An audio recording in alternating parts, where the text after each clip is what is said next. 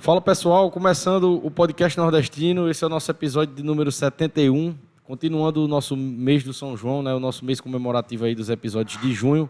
O nosso convidado de hoje é o Kiel do Acordeon, diretamente de Camalaú, músico, professor, político, um cara que tem uma história incrível, aí, uma trajetória também incrível e vai estar trazendo para a gente aqui hoje. Muito obrigado pela presença, Kiel, muito obrigado pela disponibilidade. Seja bem-vindo. Boa noite, Arthur. Boa noite a todos os internautas que estão nos acompanhando, a toda a sua equipe técnica, dizendo a nossa alegria de estarmos participando de um momento interativo e virtual como este. Show de bola. É, sem mais delongas, é, que vamos trazer aqui as suas origens, né? Como foi o começo de tudo que é, é, é de quais é, é, de onde você nasceu, onde como foi sua infância, onde você cresceu e como foi os primeiros caminhos, né? Hoje você é músico, professor, né, político. E qual foi o primeiro caminho que você seguiu e como os outros surgiram, né? Inicialmente ali, como foi o começo de tudo? Perfeito. Nasci em 13 de maio de 1984, no município da Pedra, em Pernambuco, mas basicamente vivi até os sete anos de idade em Camalaú. Lá meus pais constituíram família né, e vivemos, convivemos é, com as experiências da infância em Camalaú. É, com sete anos, no início da década de 90, eu fui para Campina Grande, meu pai foi trabalhar lá e levou toda a família.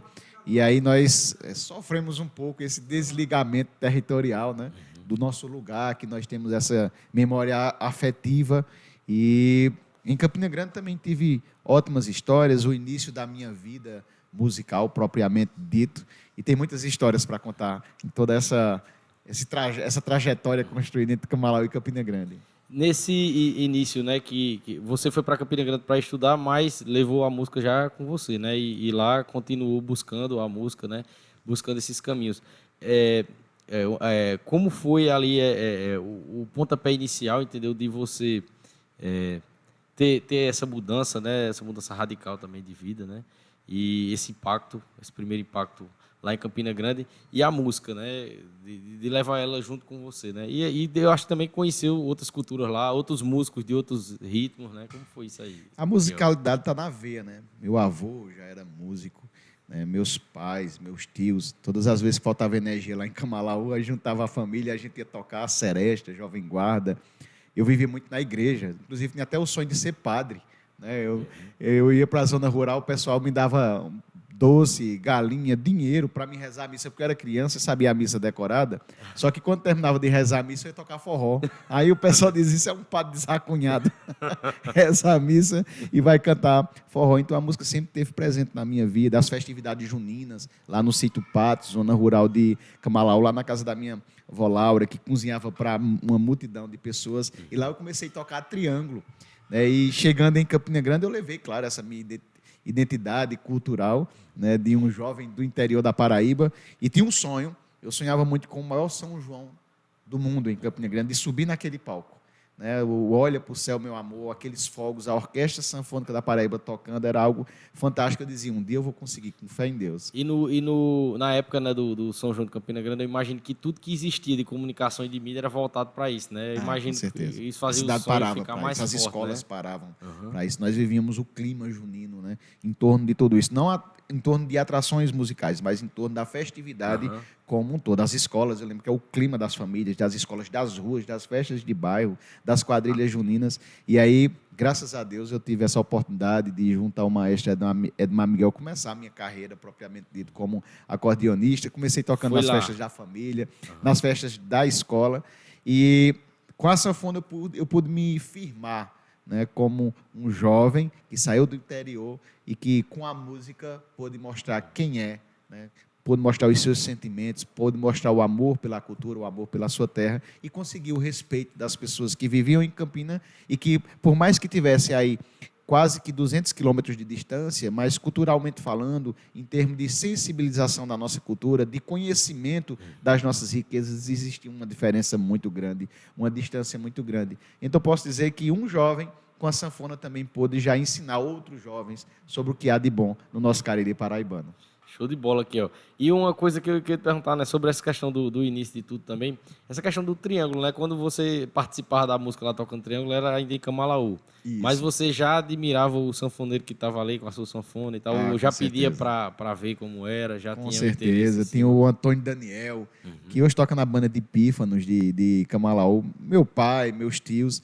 E eu estava naquele início da. Era uma iniciação rítmica, né? Uhum. Todo mundo começa pelo triângulo, que é mais simples, é mais leve. Queria eu que a sanfona hoje tivesse o peso do, do triângulo, né? Mas eu ficava por ali curioso, como dizia Luiz Gonzaga, menino esperto, por ali prestando atenção, como é que se tocava nos baixos, no, no teclado. Mas, de fato, eu tocava meia hora de triângulo, depois eu ia dançar- chamar as meninas para dançar. Que é outra coisa que eu gostava mais também, era de dançar. Não era menino besta, não.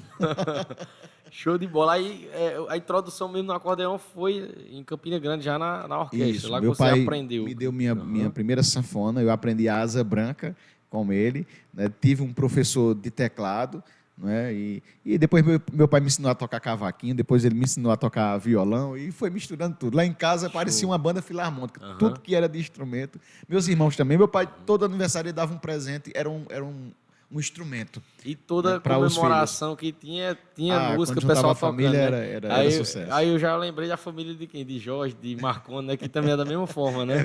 É, música com É força. uma família de- que respira a, a musicalidade. Então eu levava a musicalidade para a igreja, eu levava a musicalidade para a escola. Toquei em banda evangélica, toquei em banda de pagode, toquei em banda de rock, toquei em banda baile. E isso eu gosto muito. Não gosto só de forró, que já é muita coisa, né? Enquanto estilo, enquanto gênero. Mas eu gosto de muita música, música boa. Show de bola aqui, ó. É, é, lá em Campina Grande você ficou só seguindo na, na, na orquestra ou lá tocou em alguma banda lá? Sim. É, nós pegamos o movimento do forró universitário, que começou no, no início do século XXI, aquela onda de fala mansa, de rasta-pé, de peixe elétrico. E como eu já estava muito próximo do contato da vida acadêmica, né, as caloradas da universidade, nós montamos uma banda que, para a época, foi uma das bandas que tiveram o trabalho com mais repercussão na Paraíba, que era a banda Chiado de Chinela. Era a banda minha, do meu irmão e de outro parceiro nosso lá de Campina Grande. E nós tocávamos de quinta a domingo, todos os finais de semana. Nesse segmento era a banda que tinha maior repercussão. É tanto que, em consequência desse trabalho, vários amigos que participaram da banda, depois que a banda eh, acabou, né, cada um seguiu sua carreira, pessoas como é, Niedson Lua, a primeira vez que subiu no palco foi conosco. Aham. Né? É, o Ranieri Gomes teve um incentivo muito grande. Eu tocava nos ele tocava violão, tocava sanfona. Eu incentivei bom, ele velho. tocar sanfona e cantar, e hoje faz um sucesso muito Caramba. grande. Os amigos do Forró Carcará, Aham. né, que eram o Vangelis, sanfoneiro, que andava muito com a gente, foi tudo nesse movimento. Né? Então, o, a, a- o Chiado Chinela, ele abriu portas também para outros artistas mostraram, apresentar o seu trabalho. Nesse momento, nós ainda tínhamos uma dificuldade muito grande, uma rejeição de usar o chapéu de couro, de usar a chinela de couro. Né? Foi preciso que pessoas lá do Sudeste trouxessem um movimento diferenciado, né, com uma nova roupagem, para que as pessoas daqui começassem a valorizar e respeitar. Mas, ao mesmo tempo, também começar a se profissionalizar.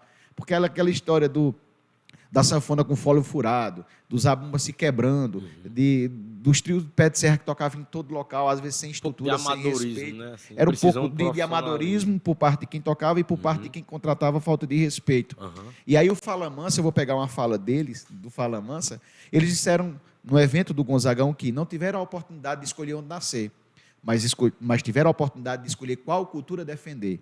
Isso foi um burro no estômago de muita gente, no ego de muita gente. O próprio Dominguinhos dizia: respeite esses meninos. Por conta desses meninos, eu voltei a tocar em muita casa de show, em casa noturna, em São Paulo. Eles teve Então, uma foi um época que eles que, eram assim, o top do Brasil. Isso, cara. eles, eles têm um respeito muito grande em Portugal, o Fala Mansa. Hoje nós temos mais de 40 festivais de forró no, no, na- no continente europeu. E Fala Mansa também tem um dedo de responsabilidade nisso. Eu admiro demais o trabalho deles. Né? Se não são exímios músicos, mas pelo menos tocam uma música de qualidade, uma música sadia que dá para Verdade, ouvir é muito com todas as, as idades. E eu não posso esconder que sou fã e que também teve é, a- a- uma pincelada na minha formação musical, esse shot universitário. Você acha que o Fala Mansa, quando. Na época mesmo que ele estava no auge, mesmo tocando por todo lugar, você acha que eles chegaram a sofrer algum preconceito quando vieram ao Nordeste? Algum Sim. músico eh, nordestino Sim, não eu, eu cheguei a ver esse ser? preconceito, inclusive na Vila Forró. Campina Grande e cheguei a abrir um show de Fala Mansa, foi o maior público que eu já toquei na minha vida, não sei se em 2000, em 2001, no Parque do Povo. O Chiado de Chinela abriu o show para Fala Mansa. E, os, e, o pessoal às vezes tinha essa rejeição, ah, porque eles não são do Nordeste, não sabem tocar o forró. E aí eu fico imaginando algumas bandas do Nordeste que às vezes se propõem a tocar vandeirão, Exato. que às vezes se propõem a tocar axé. Será que sofre também esse mesmo tipo de preconceito e discriminação? Eu acho que cada um tem o seu trabalho, cada um tem o seu público e ninguém consegue agradar a todos. Uhum. Se você agradar o seu público, se você tiver um público fiel, se você estiver feliz com o que faz, já é muita coisa. Show de bola, Kiel. Kiel, qual era o curso que você, qual curso você foi fazer em Campina Grande na época? Bem, quando eu terminei o, o, ensino médio, a única coisa que eu tinha na minha cabeça é que eu queria ser professor. Meu pai é professor, minha mãe é professora, eu tenho irmãos professores, minha esposa é professora, meus tios são professores, então vivi muito nesse, nesse espaço uhum. da docência. Né? E a, interessante que o meu primeiro contato com a sala de aula foi quando eu decidi montar a primeira escola de música em, em Camalaú. Né, com poucos recursos, com pouco que eu ganhava da música. Quando o Teatro Chinela começou a fazer um pouco mais de sucesso, eu pegava o dinheiro para três coisas. Eu não precisava do dinheiro em si da música para me sustentar, porque eu tinha os meus pais, graças a Deus. Mas eu investia na, na minha formação, né, fazendo um a, um a, mais do que a escola pode uhum. oferecer. Comprava cestas básicas e pedia para distribuir lá em Camalaú, na, na zona rural e comecei a investir na escola de música. Né? Fiz a primeira escola de música em Camalau e esse trabalho teve uma repercussão muito grande. Eu lembro que quando eu comecei a tocar, não se encontrava aqui no Cariri jovens sanfoneiros. Dificilmente. Que eu recordo, para o momento só tinha eu e Silone, quase que na mesma faixa etária. Uhum. Né? Adriano Silva já foi depois, Claudinho já foi vir depois. Também Claudinho morava em João Pessoa, salvo engano, nessa, nessa época. E eu me preocupava muito, quem é que vai dar continuidade? Porque eu sou jovem, mas um dia eu ficarei com mais idade, né? e quem é que vai dar continuidade? Então, eu me propus, a partir é, dessa virada do século, me dedicar não só a ensinar o que eu aprendi na orquestra sanfônica, mas também, junto a outros amigos que muitos nem são da área da música, conseguimos comprar instrumentos também para iniciar alguns jovens na carreira musical. E hoje nós conseguimos formar a nível de Cariri, sem contar o grandioso trabalho de Claudinho. É né? sem contar o grandioso trabalho de Sivaldinho lá em Serra Branca. Só da minha parte, eu digo aqui, sem medo de errar, que nós conseguimos iniciar na música mais de 100 sanfoneiros. Isso é em Camalaú, no Congo, em Cochichola e em Caraúbas. E desses, dessas dezenas, muitos hoje já tocam, já gravaram CD, já têm suas bandas, já sustentam as suas músicas. E aí, como consequência, formamos até uma orquestra mirim. A primeira vez que se formou uma orquestra sanfônica mirim no Cariri. Aí eu tive o prazer de contar com o apoio do meu grande amigo e irmão Claudinho, que é um grandioso Claudinho é profissional, é né, um grandioso professor. Uhum. Contar também com o apoio do Civaldinho, né, nós tocamos tantas vezes juntos. Fizemos em Camalau o festival de sanfoneiros e tocadores de fole por várias vezes. Troca, é, trouxemos para Camalau... Se for sobre o link aí, pode atender a pessoa aí, viu? Fica à vontade. Eu acho que não, não. É não, não? Ah, então tranquilo. É eu imaginei que seja, porque a gente teve um problema no, no outro link, né? Se for, não tem problema E aí não, né? trouxemos para uhum. Camalaú o Mahatma Costa, né? Que é o campeão da Copa do Mundo de, de sanfoneiros. Isso foi um marco fantástico na nossa história. Mas aí você pergunta sobre o curso. Mas agora eu fiquei com outra curiosidade quando você falou dessa questão da sanfona, né? Como é que funciona essa Copa de Sanfoneiros? Eu não sabia Olha, que existia. É, na verdade, o que é que acontece? Mas vamos esquecer, o sanfoneiro, não, além de tocar curso. um instrumento muito pesado, uhum. Um instrumento muito complexo, um dos instrumentos mais complexos, musicalmente falando, um instrumento muito caro. Uma sanfona profissional hoje custa em média de 60 mil reais. Uma sanfona para um jovem aprendiz, facilmente você compra aí por 6, 7, 8 mil reais.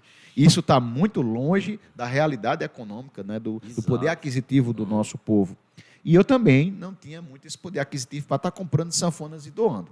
Cheguei, às vezes, a vender a minha, né, não sei quantas vezes para os meus alunos, porque eu queria ver o meu sonho realizado no, no, pelo sonho deles, né, de adquirir um instrumento profissional. E o que é que eu fazia? Nós fizemos bingos, rifas, toquei muita festa de graça, pedi, porque eu sou bom em pedir. Para mim não, agora para os outros. Sai ligando para os colegas, eu tava ensinando os também, né? colegas né? empresários. Né? E pedir mesmo, porque no patrocínio ninguém pede, se estabelece o patrocínio. Né? e aí eu liguei para muita gente e contei com o apoio de muita gente. E assim, meu pai sempre me ensinou de dê de graça aquilo que você recebeu de graça. E dê com a mão sem esconder na outra, sem pedir com a outra. E eu te digo aqui, bem rapidinho, que é a primeira vez que eu consegui realizar o meu sonho. Que essa história daria um podcast inteiro. E eu não sei se eu conseguiria contar porque é muito emocionante. Mas a primeira vez que eu tive o prazer de comprar uma sanfona profissional ao meu amigo Amazão, a Letícia, da sua fábrica, a história é longa, mas eu vou resumir só o seguinte: eu não tinha metade do dinheiro. E mesmo assim ele fez a sanfona, do jeito que eu sonhava. Branca, que eu sempre amei sanfona branca, com o meu nome. E chegando próximo ao São João, eu sem sanfona, o gente boa, lotado de shows para tocar. E ele disse que eu venha pegar a sanfona aqui. Eu disse, mas eu não posso, eu só tenho a metade do dinheiro. Ele disse, vem aqui, o dinheiro inteiro já está na minha conta. E ele ainda me deu uma, uma, uma parte, me deu eletrificação, me deu correias, me deu case. E foram feitos inúmeros depósitos na conta de Amazon, que até hoje eu não sei de onde foi. Eu sei que foi com a bênção de Deus, mas eu sei que foi com a ajuda de muitos amigos. Então, eu não estou fazendo caridade quando eu ajudo um sanfoneiro. Eu apenas estou retribuindo aquilo que o universo me deu. Show, Guel. Show de bola, viu? Que história, que história. Isso aí já, já é um corte. Daria um podcast inteiro, porque a história é bem longa. Eu resumi o máximo que, que podia. E voltando para a questão da formação em si, tudo que eu quis na minha vida sempre foi absorver o máximo e compartilhar o máximo. Então, eu acho que como professor, eu tenho certeza que como professor eu consigo fazer isso. Então, o primeiro curso que eu fiz em Campina Grande, na Universidade Estadual da Paraíba, foi o curso de Geografia, porque sempre fui muito apaixonado pelo meio ambiente. Inclusive, até como cantava: não posso respirar, não posso mais nadar, a terra está morrendo, não dá mais para plantar. Isso é meio ambiente puro, né? cantado por Luiz Gonzaga. E quando eu terminei, fui convidado para lecionar numa das maiores escolas de Campina Grande, que era o Regina Selle, na época. O professor que era coordenador também foi meu professor, gostou das minhas experiências na universidade, e eu rejeitei o convite. E ele disse: Não faça isso, você é um jovem de um futuro promissor, você vai fazer o que da sua vida? Tocar apenas sanfona? Eu disse: Não, eu vou voltar para Camalaú. Eu vou dar aula em Camalaú. Mas como assim? Lá tem colégio particular? Eu disse: Não. Lá tem algum concurso ou processo seletivo aberto? Eu disse: Não eu vou voltar para trabalhar como amigos da escola, de forma voluntária, porque eu acho que eu irei contribuir muito e a realidade de Camalaú irá contribuir muito na minha formação é, acadêmica, um jovem profissional, porque eu vou para uns locais que precisa muito do meu trabalho, da minha visão de mundo, e isso tem repercutido assim em coisas muito positivas para o meu local de trabalho e também para a minha vida, para a minha experiência. Depois do curso de geografia, fiz o curso de agroecologia aqui em Sumé pela Universidade Federal de Campina Grande. Tudo isso também daria outro podcast. Uhum. Depois fiz a especialização na área de economia solidária e educação de jovens e adultos, também em Sumé. Fui convidado para dar aula na própria especialização, algo que é muito difícil. Você termina a especialização e já é convidado para dar aula na pra própria especialização. Diga-se de passagem, dei aula de graça na Universidade Federal de Campina Grande, dei aula de graça aqui no IF. Né, Eu de, estudei de, de Monteiro. IF Depois fui trabalhar pelo projeto Pronatec, aí pelo IF de aula em Monteiro, em Sumé, em São João do Tigre, uhum. na Prata. É... Eita, foi tanto. Em Sertânia, era muita, eram, eram muitas turmas. E aí fui para Bananeiras, fiz o um mestrado em Bananeiras, em agroecologia, e hoje estou em Campina Grande, na Universidade Federal de Campina Grande, fazendo um doutorado em gestão e engenharia de recursos naturais. Show de bola, show de é bola. É um caminho bem, bem longo aí, quase 20 anos na universidade, e eu quero passar muito tempo ainda. Eu fiquei com uma curiosidade muito grande assim sobre assim sua, sua ideologia de vida, entendeu? De, dessa questão também que eu achei muito interessante, cara, é, de, de graça aquilo que você teve de graça, né? Você também acredita assim em alguma coisa que assim que as coisas boas também, que, que essas ações atraem coisas boas para a sua vida. Né? Você também leva isso também como ideologia Sim. de vida? Eu não acredito em sorte. Uhum. Eu acredito em merecimento. É, e ninguém é obrigado a plantar. Agora, se plantar, é obrigado a colher. Uhum. Então, a gente colhe aquilo que a gente planta. E eu não, te, eu não me arrependo do que eu fiz. Já errei muito na minha vida, mas todos os erros eu uso como aprendizado. E como eu te disse no início, Arthur, eu tenho uma dificuldade hoje de cantar no podcast porque estou com o ouvido inflamado. Uhum. Mas que bom que eu estou sentindo dor, porque essa dor está me avisando que eu tenho que eu estou com inflamação. E ela está me chamando a atenção que eu preciso cuidar da minha saúde. E os erros que eu cometi, os momentos difíceis que eu passei na minha vida, eles me ensinaram muito. Cuidado, olha, repara bem, como diz o grande Antônio Mariano, toda escada tem subida, mas tem descida também. Né, foi isso que eu aprendi na minha vida. E tudo que eu tenho, eu sempre compartilho. Dificilmente você vai me, vai me ver viajando sozinho. Dificilmente você vai me ver é, envolvido num projeto sozinho, que sou eu, que sou eu. Nunca precisei de pedestal. Sempre precisei de outras mãos para trabalhar comigo. Eu criei até quase que uma dependência de trabalhar muito o coletivo porque a, a minha maior satisfação é transformar a minha vida e transformar a vida das pessoas que estão em minha volta. Aí você diz, ah, mas Ezequiel fez um curso de geografia. Sim, mas com curso de geografia eu desenvolvi vários projetos em Camalaú. Mas Ezequiel fez um curso de agroecologia. Sim, mas com o curso de agroecologia eu fui fazer o vestibular de agroecologia porque eu queria incentivar os meus alunos a fazer o curso de agroecologia. E nós fomos no lastro da ambulância de Camalaú, porque não tinha carro naquela época. Eu pedi uma carona na prefeitura e levei alguns alunos para fazer o vestibular comigo. E depois disso, quando eu fui trabalhar na área da, da agroecologia, trabalhar já como consultor do SEBRAE, que eu sou até hoje, boa parte dos recursos que nós recebíamos do projeto era para financiar também os estudos de outros alunos que estudavam aqui em escola técnica, né, nas, nas escolas técnicas, esqueci agora, esqueci agora o nome daquele Monteiro. Cefet, né? Isso, do, do grande IF, amigo né? Cícero. Uhum. Né? E sempre fiz isso, né, de investir. Nunca dei nada de graça a ninguém e nunca recebi nada de graça. Mas você diz que é para dar algo de graça, mas entenda, é investimento. Né? Jesus Cristo já dizia: não dá o peixe de graça, ensina a pescar. Então, minha forma de colocar agora de uma forma mais lúcida, de uma forma mais clara e objetiva é: nunca dei nada de graça nesse sentido a alguém. Eu sempre investi. Quando eu digo na questão de graça, é o esforço porque é bênção divina e tudo é merecimento.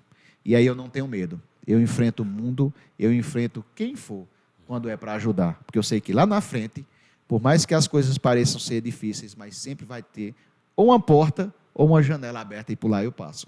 Show de bola, Tiago. E, e é, é, muito, é, muito, massa também as suas respostas, cara. É, é muito bom, bom, bem construído, porque eu, quando eu, eu converso com as pessoas aqui no podcast, né? mes, da mesma forma que eu estou aqui, né, é, é, recebendo a, as suas informações, tudo que você está falando, é, tem coisas que você fala que é tão impactante, entendeu? Que o convidado fala que eu digo, caramba, isso aí já vai dar um corte muito legal, né? Vai fazer os cortes. eu, depois, eu sou né? muito sincero, uhum. eu já dei até aula de, de, de, oratória, mas poucas vezes eu uso as técnicas que eu ensino. mas tem uma que, que eu uso, e é natural. É, falar bonito é falar com sinceridade. Eu não penso muito na estrutura, uhum. né, como eu vou te falar. Eu penso que se eu for me preocupar muito com o formato e com a estrutura e não me preocupar com a essência, aí eu não sou eu. E nas primeiras palestras que eu apresento, o pessoal tem o costume de no slide colocar o currículo. Ah, porque é médico, porque é especialista, porque é doutor. Eu costumo dizer às pessoas: analise a profundidade e a sinceridade daquilo que é dito. Porque muitas vezes a gente se preocupa com o currículo e às vezes o palestrante está falando até em outro idioma que você não entende. Mas você tira uma foto para dizer que está na palestra dele, para botar nas redes sociais, para dizer que é importante. E às vezes desconsidera a fala de um agricultor que é tão profundo, que é tão sincero, que é tão popular, que é tão recheado de conhecimento, que você chega para casa de mãos vazias. Isso é bem empírico, né? Então eu aprendi isso com meus pais, levei isso para a academia e hoje levo para a sala de aula. Tem tanta gente aqui no Cariri que nos rodeia que é carregado de tanto conhecimento. E eu quero trazer para cá. E a gente precisa legitimar até uhum. cientificamente esse conhecimento popular. E eu tenho outra função. Além de legitimar o conhecimento popular cientificamente, tem uma função que eu acho que é mais minha, é de popularizar o conhecimento científico. Ele só é válido se for popularizado. Exato. Se ficar só nas academias para os é. acadêmicos, não tem função alguma. Muitas vezes o homem do campo, o agricultor, aquele agricultor raiz aqui do nosso Nordeste, muitas vezes ele meio que, vamos dizer assim, foi cabeça dura para muitas coisas por conta da forma que veio a abordagem para ele, né? É. Mas se você trouxer o científico de uma forma que ele vai entender, de uma forma que ele vai saber, ele vai ver a, como, quanto é fascinante aquilo ali é. e vai usar a favor dele, né? Porque são pessoas é. inteligentes, porque o que o, o homem do campo faz, o que ele cria, sem ter uma base teórica ali, sem ter uma, né, é, sem ter ido numa escola, é uma coisa impressionante, entendeu? É. Relacionado a tudo, né? A comportamento de animal, a chuva, Isso. né, a plantação, Isso. a tudo, é umas coisas muito assim interessantes. Eu demais. tento com, com a sanfona, com esse chapéuzinho de couro e com o conhecimento que Deus me deu, desmistificar algumas mentiras que que inventaram uhum. nesse Nordeste inventado pela indústria, né, de que o nosso problema é água não é. Que o nosso problema é apenas terra. Não é. Que o nosso problema é apenas a mão de obra desqualificada. Não é. Sabe? Existem muitas mentiras que foram inventadas. A primeira coisa que eu divido, eu diferencio é o que é seca e o que é escassez. A escassez é algo natural, que nós temos que nos habituarmos a viver com as mesmas. Né? A seca É a falta de tecnologia e de políticas públicas para conviver com a escassez. É aí onde vem a fome, a pobreza e a miséria. Porque se o nosso problema fosse a escassez, o Maranhão, que é o estado que mais chove no Nordeste, era o mais rico e é um dos mais pobres. É Nós tivemos entre 78 e 83 mais de um milhão de nordestinos que morreram de fome, que estavam em situação de miséria, de pobreza extrema. Coincidiu com a, seca, com a escassez cíclica? Coincidiu. Mas se você for analisar de 2012 a 2017, nós tivemos a maior escassez dos últimos 100 anos. Vocês que estão me assistindo, conhecem alguma família que morreu de fome? Não. E, e, o que foi que aconteceu? Uhum. Nós estamos totalmente dependentes das águas, e aí, se você for analisar, dar um salto para o outro lado, você vai ver, por exemplo, o projeto de integração das bacias do São Francisco com o Paraíba do Norte, que foi apresentado inicialmente como a redenção do povo do semiárido, não só do povo nordestino, e eu, aí eu pergunto, a preço de hoje, qual foi o impacto, os grandes impactos econômicos que teve na nossa produção?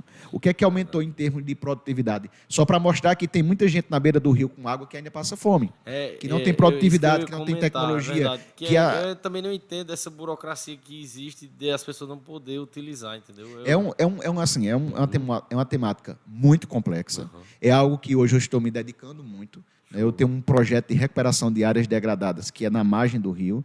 Eu já venho me dedicando há cinco anos, desde o projeto do mestrado e agora já no projeto do doutorado, porque se nós começarmos pela própria legislação vigente, sequer os agricultores ribeirinhos podem produzir na beira do rio, porque ali é uma área de proteção permanente, é um APP. O que é que acontece? As áreas que são mais férteis, né, que são mais úmidas numa propriedade, é próxima à beira do rio. São as vazantes, os baixios, onde os agricultores mais produzem. Imagina eu, como acadêmico, achando que às vezes sou dono da verdade, conhecedor da lei e da ciência, chego para os agricultores e digo, por exemplo, que esses agricultores não podem mais produzir na área mais nobre, mais rica da sua propriedade. Isso é, isso é, é, é, algo muito complicado, muito complexo. Nem eu também posso é. chegar como representante do meio ambiente, um meio ambiente apaixonante, com, a, com a, as ideias às vezes mirabolantes que existem, e pegar aí mudas e sair e distribuindo para os agricultores. Também, né? né? Porque isso é, a muda uhum. é igual uma criança. Você não basta só criar e soltar lá, não. Uhum. Você tem que cuidar, você tem que dar atenção. E antes de cultivar, de reflorestar, você tem que cuidar dos solos. E é, porque senão desequilibra, né? Isso, os nossos solos estão degradados. Se você for ver em Camalaú, por exemplo, se nós formos analisar um espaço temporal né, de 25 anos, a, a devastação em Camalaú é muito grande. A, a devastação da, da Caatinga, é muito forte, porque o tipo de agricultura que se instalou, estou usando como exemplo Camalaú, não foi uma, um tipo de agricultura racional, um tipo de agricultura com pretextos de sustentabilidade econômica, social, né, ambiental, cultural, política. Eu estava enrolando esse tempo todo para pegar um dado que eu esqueci, que é um estudo nosso que em cerca de 35 anos, Camalaú perdeu uma cerca de 4.815 hectares de Caatinga. Isso dá equivalente a 6 mil campos de futebol, né, com medidas profissionais pela FIFA. Aí você diz, ah, mas quer dizer que os vilões são os agricultores? Jamais. Eles foram condicionados, ensinados a instalar, implantar na nossa região um modelo de revolução agrícola, de produção agrícola que não está condizente com a nossa realidade. E eu aprendi com o meu grande mestre, professor Daniel Duarte, né, que existe uma palavra isso, existe uma palavra-chave hoje para viver na nossa região é estocar.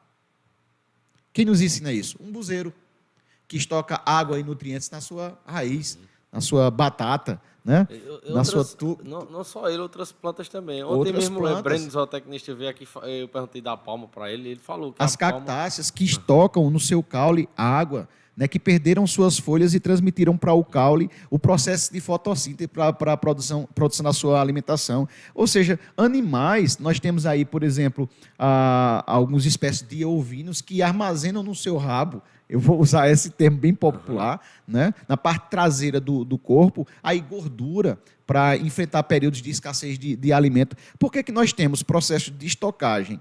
Em plantas e com animais que nos né? ensinam e nós não sabemos. Aí eu pergunto, aqui em Monteiro, aqui em Camalaú, no Cariri como um todo, quantas casas tem cisterna?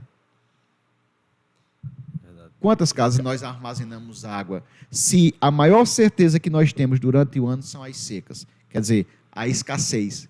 Porque ninguém sabe, ninguém levanta um ano aqui em Monteiro que choveu mesmo, o ano todo. É verdade, não, não tem aquela É a maior padrão não. que nós temos. A gente vê uma aqui vai numa localidade, né? Vê uma aqui, vê outra aqui, mas não vê todas, né? Com reservatório. de Nós temos uma perda enorme, né? E nós, e nós não somos pobres em termos de chuva. né? As nossas precipitações elas são torrenciais, são as grandes tempestades. Mas quando dá uma chuva aqui de 80, de 90, de 100 milímetros, né? é muita água.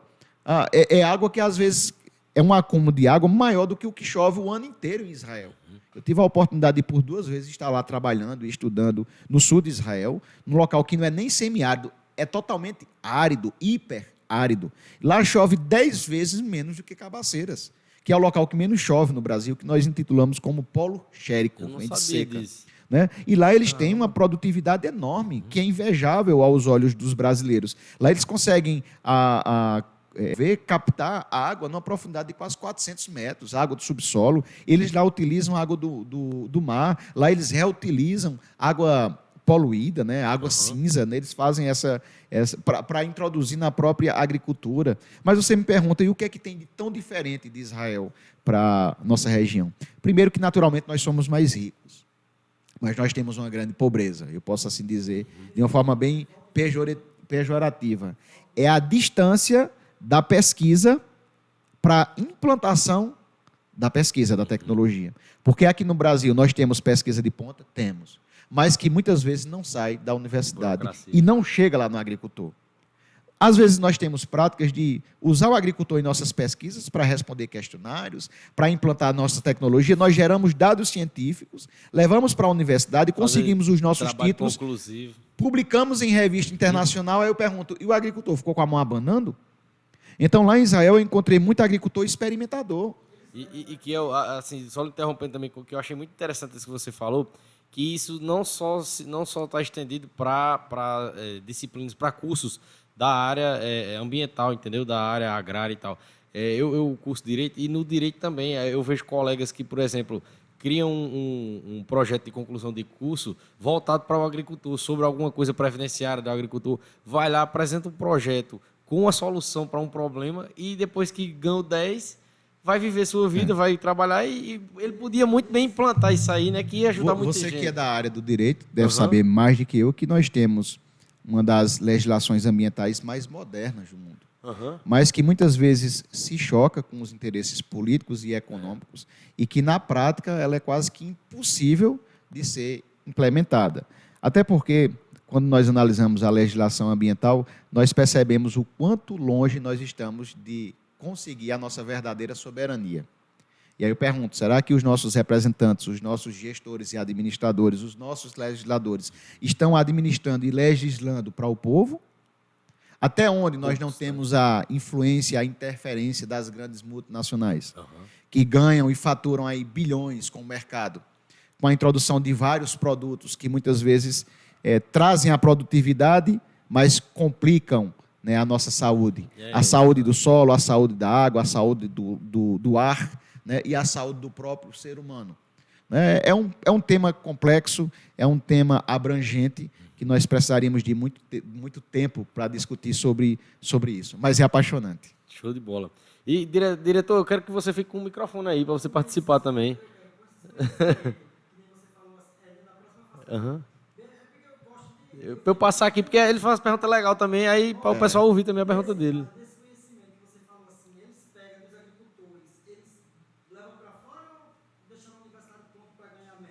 Na questão de Israel, eles têm uma visão, acima de tudo,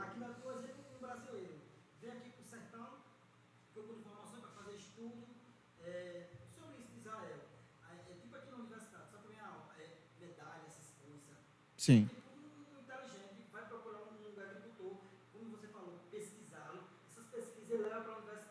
É, é justamente o que eu falo. né? Olha, para quer que eu, Deixa, quer eu que só seja- passar rápido pro pessoal a pergunta do Leandro. Né? Leandro perguntou isso, né? Do, do- de quando o pessoal cria os projetos né, que vai que vai ajudar, né, o agricultor que vai apoiar ali a agricultura, se depois que terminam eles levam para fora. E é, é, justamente o que ele tem falado e, e, que eu falei do direito, que também tem isso no direito. Entendeu? O cara faz o projeto, mas depois não não coloca em prática, né? Essa distância que, que, que, que eu falo. E né? pode até aparentar que eu estou fazendo aqui uma crítica ferrenha aos uhum. professores e acadêmicos, não. E aqui eu vou colocar uma realidade que muitos conhecem. Eu conheci muitos professores, inclusive aqui em Sumé, que fazia pesquisa, que fazia, que fazia não, que faz pesquisa e extensão do próprio bolso, que sequer tem incentivo para isso. E conheço também muitos graduandos que recebiam bolsas que se encerravam até o seu último dia de, de aula, ou até a sua publicação, que muitas vezes ficava capengando para conseguir dinheiro para fazer uma publicação para enriquecer o currículo. Né? Poucos são aqueles que podem é, aproximar a pesquisa da implantação de, de, de fato. Né? Também, né? Aí eu vou dar um exemplo uhum. meu. Né? Eu vou dar um exemplo meu. Lá em Bananeiras, eu recebi um incentivo, um investimento por parte da universidade, algo próximo de 500 reais. Se eu estiver errando, é um pouco para mais ou um pouco para menos. Para introduzir a minha pesquisa aqui em Camalau. Sabe quanto nós gastamos? Algo em torno de 50 mil reais. Do bolso. O, né, com parceria com o professor Marden Souza, que é dono da propriedade onde nós instalamos uma unidade experimental. Tenho aqui que referenciar. Mas nós ousamos a trabalhar com mais de 100 estudantes nós envolvemos vários agricultores, não só de Camalau, mas de toda a Paraíba, né, que lá implantamos uma unidade experimental. Trabalhamos com pescadores, trouxemos pesquisadores de Israel para conhecer a nossa, a nossa realidade. Esse projeto ele ganhou uma amplitude e hoje se estende por meio de parceria entre o Poder Público e o SEBRAE para o Congo, também para Caraúbas. Ou seja, é, dinheiro também não, não, cai do céu, não. Nós temos que é, é ter, como é que eu posso, se esquivar das dificuldades, mas ao mesmo tempo abrir novos caminhos. Né? E, e, no meu caso, uma hora eu estou ganhando um pouquinho de dinheiro com a música, outra hora eu estou ganhando um pouquinho de dinheiro sendo professor, outra hora eu estou ganhando um pouquinho de dinheiro sendo palestrante, para que eu possa investir nos meus projetos. Uhum. Mas, assim, muitos, muitos colegas meus, que são muito capazes, são muito qualificados, às vezes não têm essa mesma condição. E eu, assim, eu lamento muito, porque a partir do próprio poder público, esses gastos, que não são gastos, são investimentos, uhum. deveriam ser melhor aplicados num montante de, de, de valor mais significativo que tivesse um resultado mais positivo, não só para quem pesquisa, mas também para quem é pesquisado, e nesse e, caso os agricultores. E o pessoal analisar né, que é, é, esse investimento ele vai gerar muito mais, entendeu? Ele vai, ele vai, ele vai, é, como é que eu posso dizer assim, se derivar, se multiplicar várias e várias vezes para a própria União, para o próprio governo municipal, estadual, o que seja, né? Se for investido nisso, né? É, é, é aquela questão também do, do, do, que a gente tem um, também um debate muito complexo, né? E até muito polêmico aqui na nossa região, que é essa questão dos transportes da gente está indo para Campina Grande e tal, né? Que é um investimento para a cidade, né? Beleza que vários dos estudantes ali vão para outras cidades trabalhar lá e tal, mas muitos vão ficar aqui na cidade, enfermeiros, é, advogados, como tem muito, né? É, toda semana, quase toda semana a gente vê um colega lá do ônibus né, entrando já na, na, vida profissional, né? E que se formou mas, indo. Mas aí eu te faço uma, uma pergunta, tem uma pergunta muito uhum. simples de responder. Se você fosse gestor, você preferia investir na carreira de um munícipe para que quando ele terminasse a formação ele fosse trabalhar em outra cidade ou deixar de investir e você ter uma pessoa que vai se tornar única, exclusiva e dependente do poder público para comprar um leite, para comprar uma cesta básica, para comprar um remédio. A pessoa que todas as vezes você chega na prefeitura, ele está lá pedindo. Não, não só, não pelo fato de se acostumar, uhum. né, não como um hábito natural, que isso também existe, mas por uma necessidade, por falta de oportunidade. Então, eu, na minha concepção, respeito quem pensa diferente, uhum. mas eu acho que não é dinheiro jogado fora, não. Pois investir é. em capital intelectual, em mão, de obra, em mão de obra qualificada, mesmo que essa mão de obra qualificada não retorne para o município. Mas aí eu vou fazer outra pergunta. Quantas pessoas do Cariri hoje não são atendidas por mão de obra qualificada em Campina Grande, inclusive na área da saúde? Quantos mouteirenses, camalauenses não estão trabalhando em Campina Grande, na área da saúde, e que estão indiretamente beneficiando pessoas daqui de Monteiro que são assistidas pelos seus serviços? Isso é verdade, isso é verdade. Eu conheço várias situações, vários casos de é, pessoas é, próximas minhas, entendeu? Que precisaram, por exemplo, até, não, é, não é nem de uma, de uma questão de uma, é, de uma especificação de atendimento ali no trauma, por exemplo, mas uma, que uma pessoa, por ser daqui conhecer, entendeu? Deu ali um apoio, deu ali um, uma assistência melhor, entendeu? É porque você sabe como é o que funciona um hospital desse, é uma loucura, né? É, é uma loucura, é, é, só coisa grave. Eu, eu, quando criança, eu, eu sempre dizia, eu sofri muito com a saída de Camalaú, né? E eu dizia, todo cidadão tem que viver na sua terra. Eu pensei sempre assim. Hoje eu começo a pensar um pouco diferente. Eu acho que os pés têm que pisar onde a cabeça está pensando, onde o coração está sentindo. Né? Se eu sou monteirense, raiz, como a gente chama uhum. hoje, eu serei monteirense raiz no Japão, nos Estados Unidos, Exato. na Europa, onde quer que eu vá. Vai representar, Onde quer que eu vá, eu tenho, eu não posso esquecer as minhas raízes, as minhas tradições, e eu tenho que levar e elevar o nome de Monteiro. E aí eu, traço, eu trago aqui até é, é, no sentido mais engraçado da, da situação, quando eu tive a oportunidade de tocar na Europa, né, fui inclusive com Bira, e na época da Copa da Rússia, né, e lá nós estávamos em um, uma, uma, arena com pessoas do mundo inteiro assistindo os jogos, e eu pensei comigo, todo brasileiro que vai, vai levar a bandeira do Brasil. Se eu encontrar um paraibano lá, vai levar a bandeira da Paraíba. Eu vou levar aqui bandeira? A de Camalaú, obviamente. Mas foi uma cena tão engraçada. Quando eu cheguei na arena, o povo do mundo inteiro, não todos, né? Mas pessoas de diferentes locais do mundo olhavam para mim Esse e é achavam estranho. Mas, só Bira, eu estou usando uma roupa tão diferente assim. Aí Bira disse, eu acho que eles estão pensando, que seleção é essa que a gente não está é reconhecendo? Mas, assim, eu faço isso não para me envaidecer, mas para uhum. me orgulhar, no bom sentido. Né? Teve uma cena que me marcou, nas margens do rio, do, do Mar Vermelho, quando tem um piano lá eletrônico disponível para as pessoas tocarem lá. E eu, eu tenho esse vídeo gravado. Né? Eu sentei e as pessoas caminhando na calçada, lá naquele deserto, na frente do mar, eu toquei o Indica Malaú.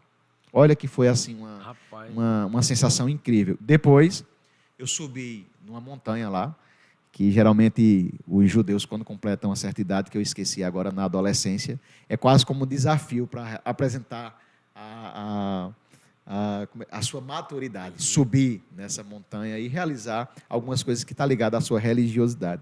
E eu subi essa montanha com um problema de labirintite, com a maior dificuldade do mundo. E quando eu cheguei lá, eu peguei várias pedras, passei lá uma manhã inteira e escrevi o nome Camalau, fiz de pedras. Eu disse, e tirei uma foto. Isso aqui vai ser para mostrar para meus filhos, para meus netos. Claro que é algo simbólico, né? Mas é algo muito o nome forte. de Camalaú para o nome. É, porque eu mundo. acho que em tudo que eu faço, uhum. em tudo que eu toco, em tudo que eu falo, eu estou não só me representando enquanto artista, enquanto professor, né? mas estou representando minha família.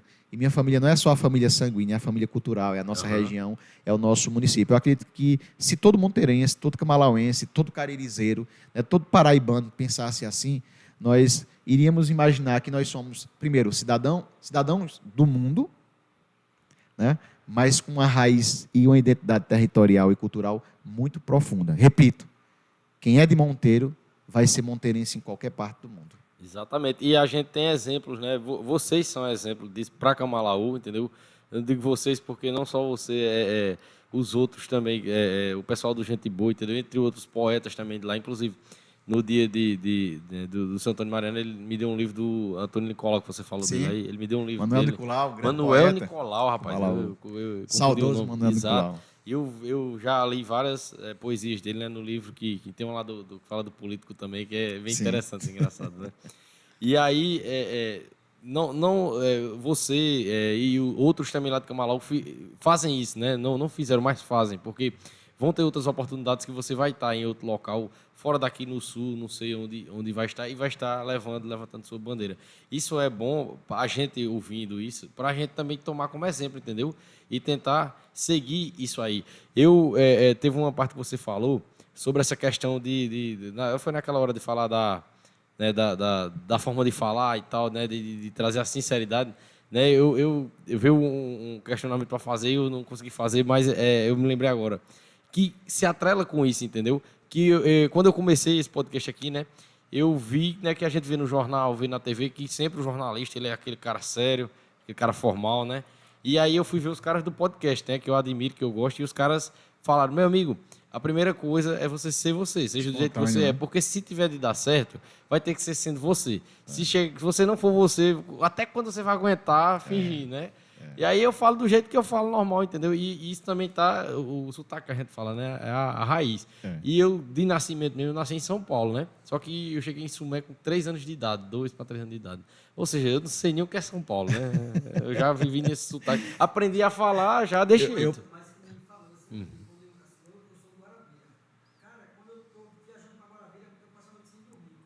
tá Ansioso, né? Quando tá viajando para a cidade dele. Aham. E é essa questão de família, né, que, que o que eu falo, não só ser família só de sangue, na cidade da gente mesmo, parece que é uma coisa mesmo de família. Porque todo mundo, é fulano de tal, onde você chega, você chega no mercado, você sabe o nome da pessoa, sabe quem é a família dela, sabe quem é filho, pai. Às vezes até faz uma pergunta, e fulaninho, como é que tá? Não sei o quê. Se ajeitou, né? Ou seja, tem aquela... é, o interior tem essa coisa fascinante, né? Né, que, ó, de, de, né? Uhum. Uhum. A minha vida ela está muito ligada à música A Volta da Asa Branca. Aham. Né? É, quando diz a seca fez eu desertar da minha terra. Mas não é bem essa parte. É quando diz ouvindo a chuva, né? quando fala o ronco do trovão. O quarto, a janela do meu quarto lá em Campina, era voltada para o oeste, ou seja, voltada para o lado do, do Cariri. E eu, inocentemente, naquela época, quando eu vi os relâmpagos, eu enlouqueci. Abri a porta do quarto, ia bater na porta do quarto do meu pai. Pai, tá chovendo em Camalaú. Pai, tá chovendo em Camalaú. Naquela época, para conseguir uma ligação era muito complicado. Mas meu pai enlouquecia, que a gente vinha uma vez por mês para Camalaú, juntava a família. Quando a gente chegava e o carro ficava atolado aqui na estrada, era motivo de alegria. Ver o rio cheio, as pessoas começaram a plantar. Isso é uma memória afetiva que eu tenho, que eu não vou me desgarrar mais nunca dessa memória, porque faz parte de mim. E nessa questão da forma de como falar, eu tenho um, um exemplo que é fantástico. Certa vez eu passei por um processo seletivo com uma empresa de São Paulo para dar palestras em Pernambuco, estado vizinho de Pernambuco. E assim, nós concorrimos com pessoas que tinham um currículo muito mais recheado do que o nosso, em termos de gradua- de graduação, de pós-graduação. E aí eu tive que usar da criatividade do matuto do Cariri para poder vencer o processo seletivo. Não era boicotando, nem com corrupção, era com criatividade. E aí eu imaginei, rapaz, se eu for falar muito formalmente, eu vou ter vários concorrentes. E o que é que eu vou fazer? Aí foi simples. Eu botei o chapéu de couro, levei a sanfona e dei toda a palestra com poesia e com música. E aí eu passei no processo seletivo passei meses trabalhando lá em Pernambuco, dando as palestras dessa forma, porque entendia o doutor e entendia o agricultor. Show, show de né? bola. É, E, e aí é, eu- é interessante também essa seleção, que você mostrava a sua palestra e eles escolhiam a melhor palestra. É. Que legal, cara. Porque você vai trabalhar, por exemplo, matemática com os meninos. Aí você chega no ensino médio hoje, o menino não sabe o que é uma légua. Nunca gostei de matemática. O pessoal não sabe o que é uma eu cuia de saber meio. o que é uma légua um dia desses também. Ah, se eu quiser fazer aqui um, um hectare perfeito, com ângulo reto, você sabe o que é um ângulo reto, sabe trabalhar né, com os ângulos, com a trigonometria, mas não sabe medir um terreno. Rapaz, né, não sabe trabalhar com a fita métrica. Se eu fizer, ah, eu quero construir, eu quero fazer aqui um berço. As pessoas chamam de cova, eu chamo de berço. Ah, eu quero um berço para plantar um buzeiro, com 40 de largura, de comprimento e 40 de profundidade. Os meninos não sabem. Se eu for medir aqui um processo de adubação do solo para plantar alguma frutífera, ah, eu vou querer tanto de esterco curtido, eu vou querer tanto de cinza, eu vou querer tanto de solo. As pessoas às vezes não sabem sequer usar uma, uma balança. Então, que modelo de educação é essa que cada vez mais nós estamos an- antenados para um conhecimento que é útil, útil, não é nem, mas que não é útil na nossa vida, Exato, no dia a dia. E tudo que a gente faz tem um leque de conhecimento em volta muito grande, muito forte. Isso é muito interessante de trazer. No caso, nas suas aulas, você Sim. traz a realidade da Sim, nossa é, para as suas eu costumo aulas. dizer que quem o aluno de Kamalau que conhece o Japão, os Estados Unidos não conhece Kamalau, então ele não está estudando. Ou então o que ele está estudando não está lhe servindo. Isso é muito bom. Todas cara. as vezes que você chega na sala, você tem que voltar melhor. Aham. E era como se o pai e a mãe estivessem na porta de casa, dissesse assim: Você aprendeu o que hoje? O que você aprendeu vai servir em quê para a gente? Isso, é- isso, isso é muito fascinante, é, que é porque além de você trazer um conhecimento, facilitar o conhecimento, porque você vai falar de assuntos que vai interessar mais, entendeu? Você fala do negócio que eu estou vivendo na minha casa, eu vou, eu vou oxe, peraí, tá falando do negócio que eu vivo. Você vai prender minha atenção. E outra, você vai me aproximar dos meus pais. Sim. Porque eu vou chegar em casa, por exemplo, no, no, no, no sítio, que meu pai mora no sítio, eu vou dizer, olha, eu, eu sei como é que calcula aqui o- os hectares aqui da sua terra. Ele já vai, você já vai criar uma aproximação na família também, cara. Isso é, É interessante demais É, mesmo. eu, eu- fascinante. é, essa, essa vida acadêmica e, e a lida dos meus pais com a agricultura, né, volto a dizer, pessoas que saíram do campo e conseguiram se formar, estudar ensinar os outros, foi quem resultou desse trabalho contextualizado com a, a realidade. Onde eu vou, eu defendo o semiárido. Minhas palestras eu tenho que falar sobre o semiárido. Adoro o sol, adoro as plantas, adoro o povo, adoro o forró. Né? É fantástico. A nossa região é fantástica. E eu quero, né, se eu puder, eu, vou acompanhar as suas redes. Quando tiver uma palestra, eu quero acompanhar uma palestra Ah, sua. com certeza. As pessoas perguntam, rapaz, como é que tu consegue administrar tantas vezes, né? Porque eu tenho a página do que é o político, eu tenho a, a página do professor que é, eu tenho a página do que é o do acordeão, eu tenho a minha página pessoal, que eu não, eu não costumo um misturar, também, né? Eu né? Consigo, fazer essas divisões, tanto no Facebook como no Instagram. E as pessoas geralmente perguntam, como é que você consegue se dividir para tanta gente e para tantas coisas? E aí eu aprendi com meu tio Antônio Mariano, um dos maiores referenciais na minha vida, que eu descanso de uma coisa fazendo outra. E outra frase que ele me disse que marcou muito minha vida, e eu uso muito em sala de aula. Nunca eu repito essa frase que eu não tenho tempo. Nós temos tempo para tudo que nós damos prioridade. Agora, nós temos que saber aquilo que é fútil e aquilo que é útil. né? Aquilo que, que é prioridade em nossas vidas. Então, eu tomo muito cuidado e sempre falar positivamente, né? porque nós somos donos do que calamos e refém daquilo que nós falamos.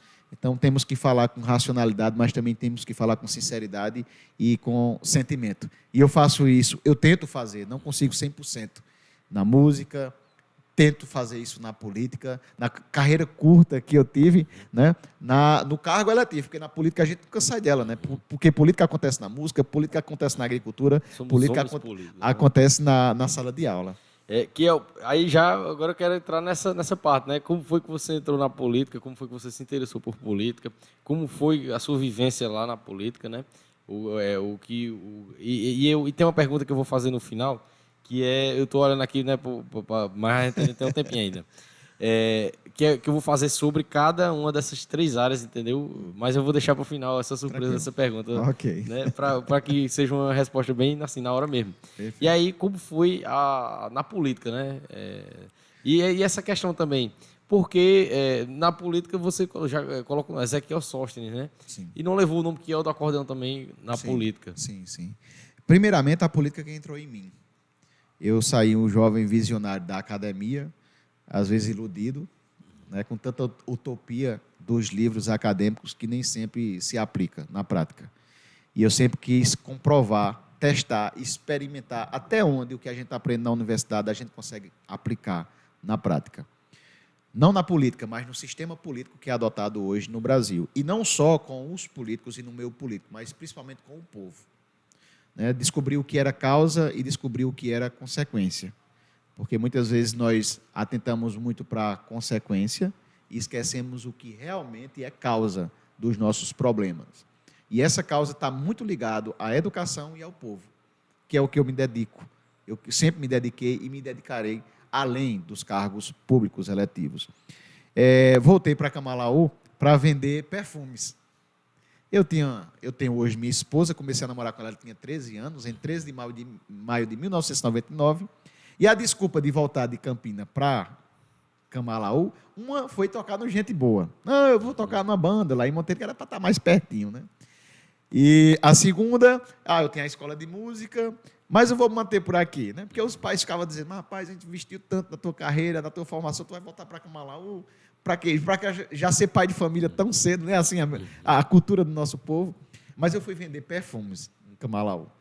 E nessa venda de perfumes, eu criei uma amizade incrível com as pessoas da zona rural. Eu já gostava demais, né? Mas eu batia papos. Às vezes eu saía para cobrar, você passa um dia vendendo, depois de um mês você passa recolhendo. E eu conversava tanto, saía da casa do povo e esquecia de cobrar. Às vezes chegava na casa do povo para vender perfume e esquecia de vender. Comia pamonha, comia canjica, conversava, abraçava o povo. Tinha senhoras que compravam o perfume né, e quando ia lá no, no guarda-roupa pegar o dinheiro, eu via quando elas abriam que o perfume ainda estava lá, o do mês passado. Ou seja, eu entendi que elas pagavam para ter uma conversa boa comigo. Né? E isso me aproximou muito na questão do contato com o povo, do contato com a política. E ainda muito jovem, já, já encerrando o período eleitoral, fui candidato. Interessante que eu nem conhecia todas as áreas de Camalaú, as regiões. E eu entrava na casa de todo mundo. Ou correligionário, ou adversário, nunca tive briga, nem problema com ninguém. le- levando ainda a minha imaturidade política, mas levando uma mensagem muito sincera. Lhe digo muito sincero, eu tenho muito orgulho do que eu consegui, do que eu adquiri, do que eu construí. Passado muitos anos, me decepcionei com algumas coisas que aconteceram quando eu comecei a entender o sistema. Né? E principalmente a ver que, às vezes, a voz dos justos é silenciada pelo sistema, para que ele se mantenha. E por isso que ele é tão sustentável, né? porque a desorganização ela é tão bem organizada que é difícil você desorganizá-la. Mas aí, numa oportunidade, e não era sonho, nem meu projeto de vida, o nosso grupo político decidiu, foi uma decisão coletiva, não foi uma imposição pessoal nem de família, que eu seria candidato nas eleições de 2016, né, a vice-prefeito de Camalaú. E depois de conversar um pouco com a família, eu não, sou, não vou mentir, eu rejeitei um pouco naquele momento, porque eu tinha outros projetos, e eu tinha muito medo que a vida política partidária fosse mais fechar portas para mim do que abrir. Principalmente no que diz respeito às amizades, à família, porque eu sempre me dei bem com todo mundo. Sempre quis fazer assim. Aham. Eu penso assim, mas infelizmente nem todos que lidam comigo pensavam dessa forma. Mas terminei por aceitar e nós logramos êxito né, na- nas, nas eleições de 2016. Eu estou aqui agora, está tá falhando essa questão de datas. Sou muito sincero que na parte administrativa em si, eu comecei a perceber como eram as relações políticas e eu me afastei um pouco. Até fiquei ausente. né? Fiquei ausente do prédio em si, da prefeitura em si, né? mas nunca fiquei ausente das atividades. Então, o que é que eu fazia? Eu continuei dando aula com o dinheiro de professor, eu sustentava a minha família e com o salário de vice-prefeito, eu fazia projetos em Camalaú. Então, projetos para comprar sanfona, nós compramos uma carreta, transformamos em um auditório para formação de agricultores e de, e de pescadores dentro da, da própria manga, no meio da, da, né? da caatinga. Aham. Né? Investi na formação e na educação de muitos jovens. Fizemos festivais de sanfona em Camalaú. Fazíamos a doação de muitos medicamentos, de muitas cestas básicas. Eu fazia isso com o salário de vice-prefeito, sem necessariamente acessar recursos públicos. Né? E aí pensei é, é, que seria, para o momento, prudente não ter muita relação com o poder público, e isso eu precisaria de muito tempo, de muito espaço para poder contar isso de uma forma mais próxima às pessoas. Me afastei, cheguei até fechar o, o, o gabinete do vice-prefeito que tinha lá em Camalau, que tinha sido aberto para que eu pudesse trabalhar, e comecei a trabalhar em casa, trabalhando em contato com, com as pessoas, porque eu tinha, eu tinha uma missão, eu, eu tinha claro na minha vida a minha função enquanto político, e na parte da política em si, a minha missão era de manter a unidade política dentro do próprio grupo, porque muitas vezes os interesses eles eram divergentes. E para que projetos fossem implantados, nós precisávamos naquele momento manter a unidade. Né? E sempre costumei sempre é, é, divulgar muito o nome de Camalau para onde quer que, que eu fosse. Né? Não tem problema se, ah, eu vou pedir um, um apoio a um deputado porque eu não votei, eu não vou pedir apoio. Pedia. Não, eu vou participar de projetos porque eu não, como eu não tive o apoio político do governador, eu não vou participar. Eu participei duas vezes no Giramundo Israel, né? Investi, É uma das trabalhei, coisas que eu, que eu admiro, né? Eu, eu assim, de- desculpa interromper, Sem problema. Kiel, mas é uma das coisas que eu admiro hoje, né? Mas eu, eu, por falta de conhecimento, por imaturidade, eu não entendi a diplomacia, entendeu? E hoje eu entendo que ela é necessária e ela é muito importante, porque se você não tiver a diplomacia, é porque o seu interesse não é o, do- o de todo mundo, Com o melhor certeza, para todo mundo, Com né? certeza. Então você tem que falar, se for necessário falar com quem quer que seja para trazer o melhor para o povo, você vai falar, entendeu? É, Eu, eu E- admiro demais a E aí, diplomacia eu, hoje assim, em dia. eu acho que, acima de tudo, o, o interesse que tem que haver é o interesse do povo de Camalau. Uhum, exato. Entendeu? Quem usa a política para interesse pessoal termina se perdendo pela ambição, se perdendo pelas próprias mãos e pela própria boca e pelas próprias pernas. E aí nós tivemos, eh, em 2020, um, processo de afastamento Aham. do prefeito da época. Foi né? eu estava, cá eu estava como vice-prefeito, fui pego de surpresa. Uhum. né? Nós tivemos um processo de, de afastamento na véspera das eleições. E sou muito sincero a dizer, perante tudo que aconteceu no Brasil, nós ficávamos na dúvida até onde o processo era jurídico e até onde o processo era político. Eu não tinha essa segurança, né? É- esse, esse conjunto de fatores, de informações que pudessem me fazer com que eu tivesse uma posição mais forte, uma posição mais clara. Então, o que é que eu fiz? Naquele momento, prim- primeiro pedi as bênçãos de Deus e segundo disse, eu vou cumprir com minha atividade, com minha tarefa. eu não vou fazer o papel aqui de juiz, eu vou fazer o papel de vice-prefeito.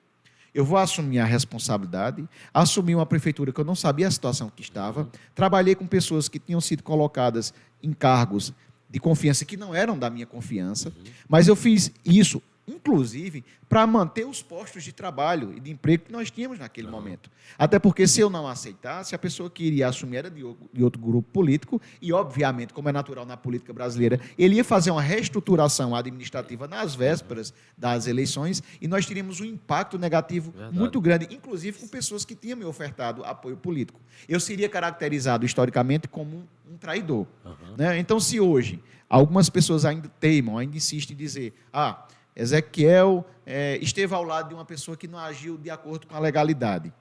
Certo? Mas ninguém nunca vai me chamar de ingrato. ninguém nunca vai me chamar de ingrato e ninguém nunca vai me chamar de traidor. E eu acho que a justiça ela serve justamente para elucidar esses casos. Em um caso, até ser julgado, nós não temos a autoridade uhum. de dizer se alguém é culpado ou não muito embora às vezes as provas sejam tão evidentes. Então eu cumpri apenas com o meu papel. As pessoas diziam, mas por que você não se colocou na condição de candidato?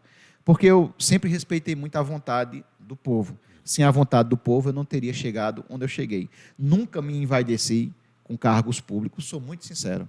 Sou muito sincero. Não me faz falta nenhuma a questão do cargo público, uhum. a administração em si sabe? O que me faz falta, às vezes, é o contato com o povo, que muitas vezes a própria vida pública ela te coloca. E eu fazia isso, não era para tirar proveito, eu fazia isso porque eu, eu, faço isso porque eu me sinto bem. Você já vivia, né? Se sentia bem. Já vivia é, é naturalmente. Política, Se né? você perguntar, no seu projeto de vida hoje está ainda a permanência no, no em, em concorrer a cargos relativos? Não.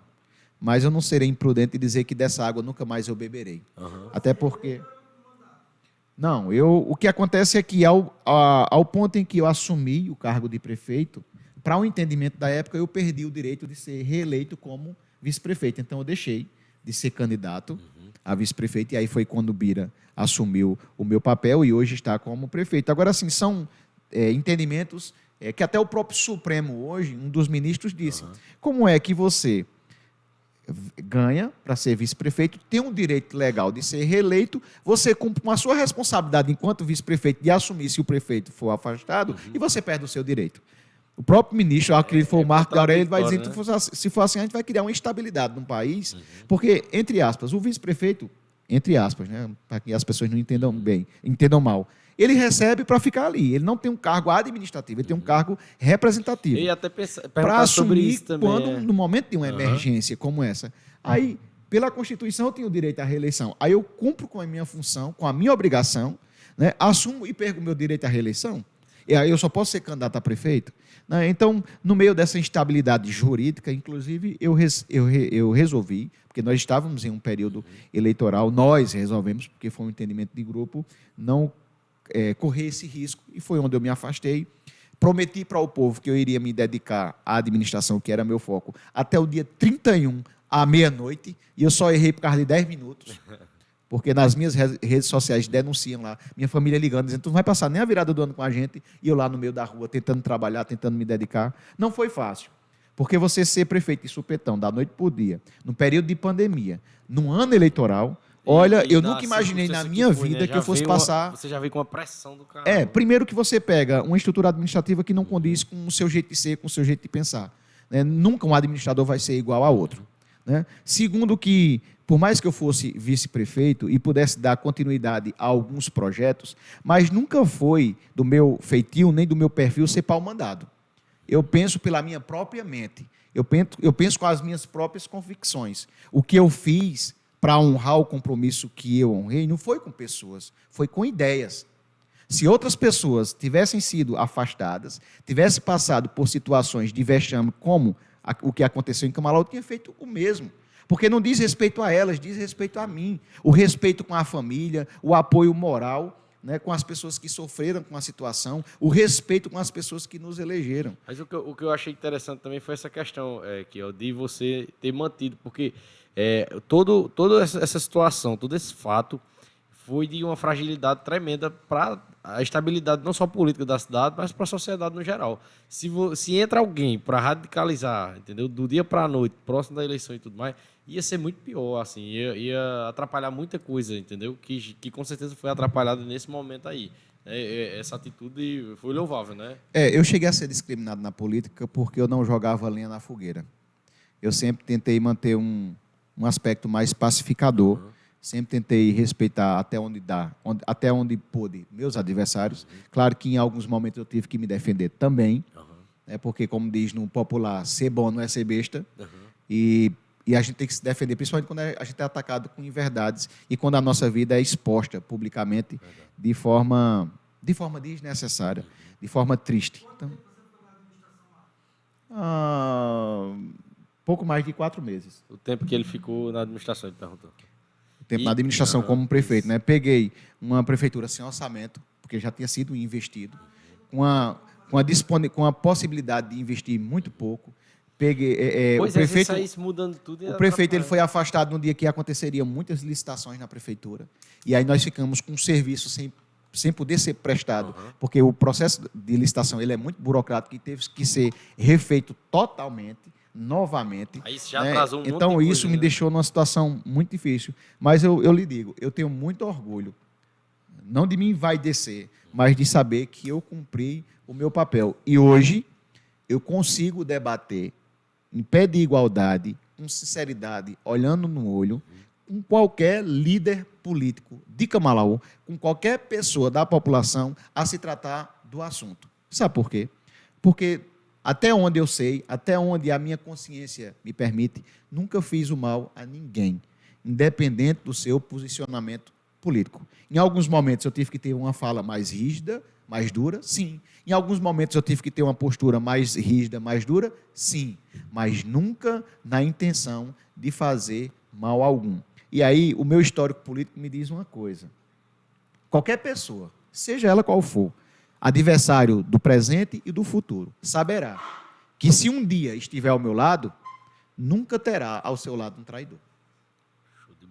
Independente de qualquer lado que e, seja. E essa questão que eu acho interessante também a gente falar um pouco dessa cultura da política do interior, entendeu? Das pessoas, assim, ser acirrada demais e entendeu? Todas as cidades vivem isso, né? Na época eleitoral de prefeito, né? A, a, as cidades menores ainda é, é mais brabo do que, a, por exemplo, é, o Amparo é muito mais brabo a política do que Monteiro, é muito mais acirrada, né? Como você vê isso, assim, se é, isso vai mudar um dia, entendeu? Porque é, é, até triste, né? A gente vê tanta gente que a gente gosta, né, se intrigando e tal. A gente tem visto isso nessa política nacional, tem, mas na municipal é muito mais forte isso aí, né? Porque é muita coisa que está em jogo, né? Às vezes uma pessoa está com emprego em jogo, né? Se você pegar pela própria geopolítica mundial, qual é a forma mais fácil de dominar uma nação? Dividindo a nação colocando o povo contra o, o próprio povo. Qual é a forma melhor de você desmerecer as instituições legalmente constituídas? Colocando em discreto os seus representantes. Qual é a forma melhor de você continuar dominando a política e afugentando pessoas justas? É achar que todo político é corrupto. Aí eu pergunto, todos vocês que estão me assistindo é, nesse momento, sem hipocrisia nenhuma, você que se acha uma pessoa honesta, uma pessoa justa, entraria na política hoje em dia? Para ter o seu nome exposto nas redes sociais? Né? Para muitas vezes, por conta de uma dificuldade administrativa, não uma, uma intenção de corrupção, você sair de uma prefeitura e pagar anos de processo? Né? Eu acho que Isso é entrar... muito complicado, uhum. porque primeiro que as necessidades sociais elas nunca são saciáveis. Você trabalha com recurso público que, que são instáveis. Por mais que se tenha uma previsão, mas é muito complicado. Você nunca vai conseguir atender a todo mundo. Nós, eu no caso, fui gestor de um município que o que arrecada não dá para pagar nem a Câmara de Vereadores. Que você fica único e totalmente dependente do que vem de repasse da União que se você não tiver um deputado federal que mande recursos, que mande emendas, o senador para o município, pouco você tem a apresentar. Camalaú, na estrutura que tem, na quantidade de habitantes que tem e o que recebe de FM é muito pouco. Recebe basicamente o que Cochichola, o que uh, Amparo, uhum. o, é, o, que Isabelê recebe, que é são municípios maior. de um porte muito menor. É.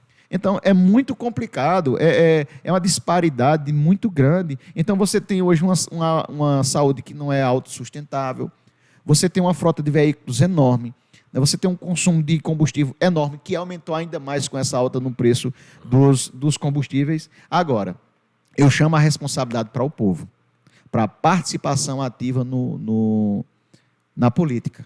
Porque às vezes as pessoas ficam garimpando notícias ruins na internet para julgar as figuras públicas. Figuras públicas que podem ser cantores, podem ser atores, tá podem ser tudo, políticos. Né? E a maior experimentação social que nós podemos fazer, olha, assista a novela da Globo. Quais são os capítulos de maior audiência? Briga, é. traição, morte. Verdade violência. Então nós estamos doentes pelo que nós Brasil, né, que pelo que nós consumimos. Então as, é. as pessoas é, consomem notícias ruins, né? E aí começou essa caça, né, de todos os setores aos políticos. Isso, assim, pelo lado legal, ok. Se nós formos falar em honestidade versus corrupção. Mas em termos de fazer o povo desacreditar dos seus representantes é complicado. E aqui eu vou fazer uma afirmação ousada os políticos do Brasil representam muito bem o seu povo. Verdade. Porque maior, mais forte do que um político é o seu discurso. E o discurso só é proferido porque tem seguidores que admiram aquilo que é dito. Então, se hoje né? nós ouvimos no Brasil aberrações que são ditas em qualquer instância do poder, elas só são ditas não por conta da pessoa que fala somente, mas por conta do público que aplaude. Então, o movimento é muito mais, é muito mais forte do que um representante apenas desse movimento. É aquela questão até que tem, né, que tem uma, uma discussão muito grande sobre o sistema de, de, liberdade de expressão dos Estados Unidos como o sistema do Brasil, né? Que lá, por exemplo, é, eu vi até esses dias no Instagram de um amigo meu que está morando lá. Ele, film, ele filmou numa estrada, né, aquelas duplicadas que eles têm lá, o cara com um carro e com a bandeira da suástica nazista no carro lá para todo mundo ver, entendeu? É, eles dão a liberdade para o cara fazer isso, mas a própria sociedade é quem exclui esse cara né, pela babaquice que ele está fazendo, né? É, tem essa, essa nuance da liberdade. Só que o que é que acontece?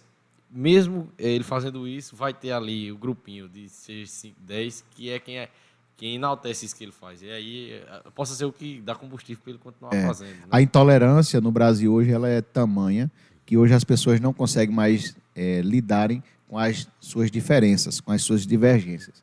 Cada um de vocês que está me ouvindo, me assistindo nesse momento ou no futuro, que nós deixaremos isso para a posteridade, aprenda algo comigo que eu aprendi no passado com os meus mestres.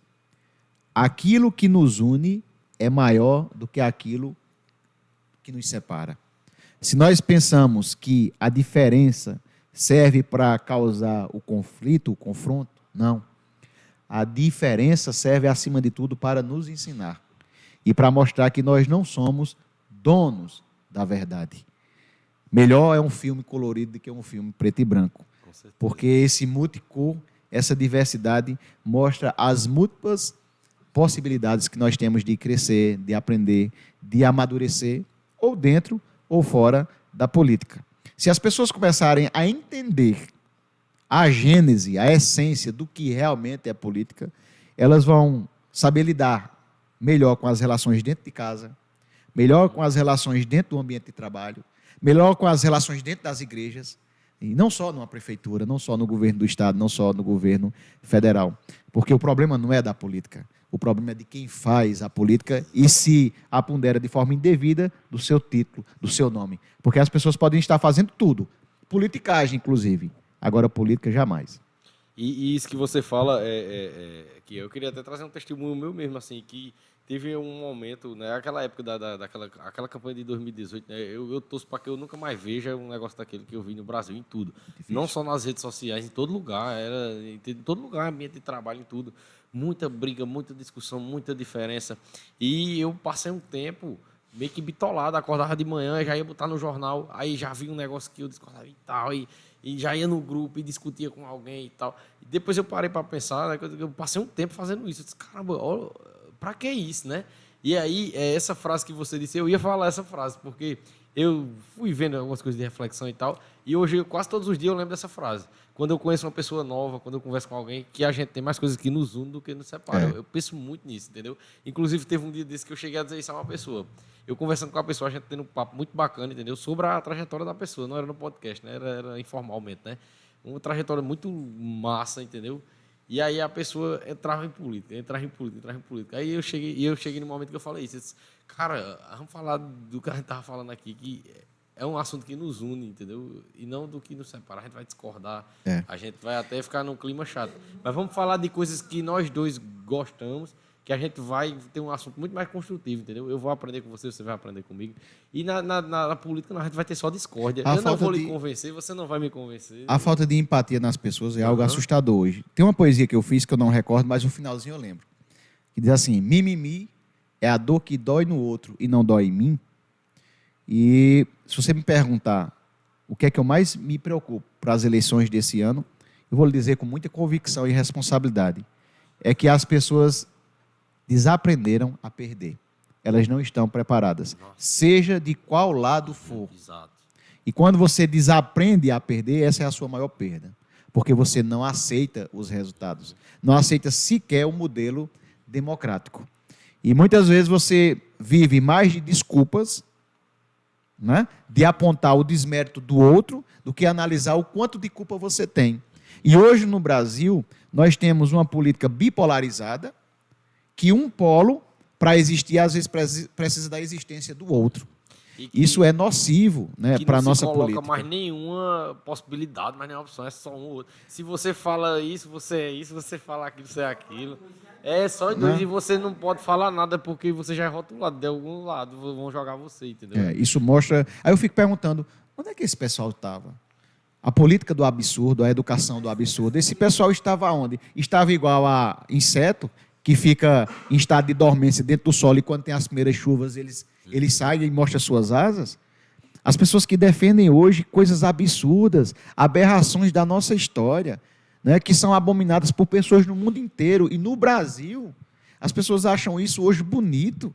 As pessoas questionarem princípios é, é, científicos básicos, no caso que eu trabalho com a geografia, você questionar e afirmar que a Terra é plana.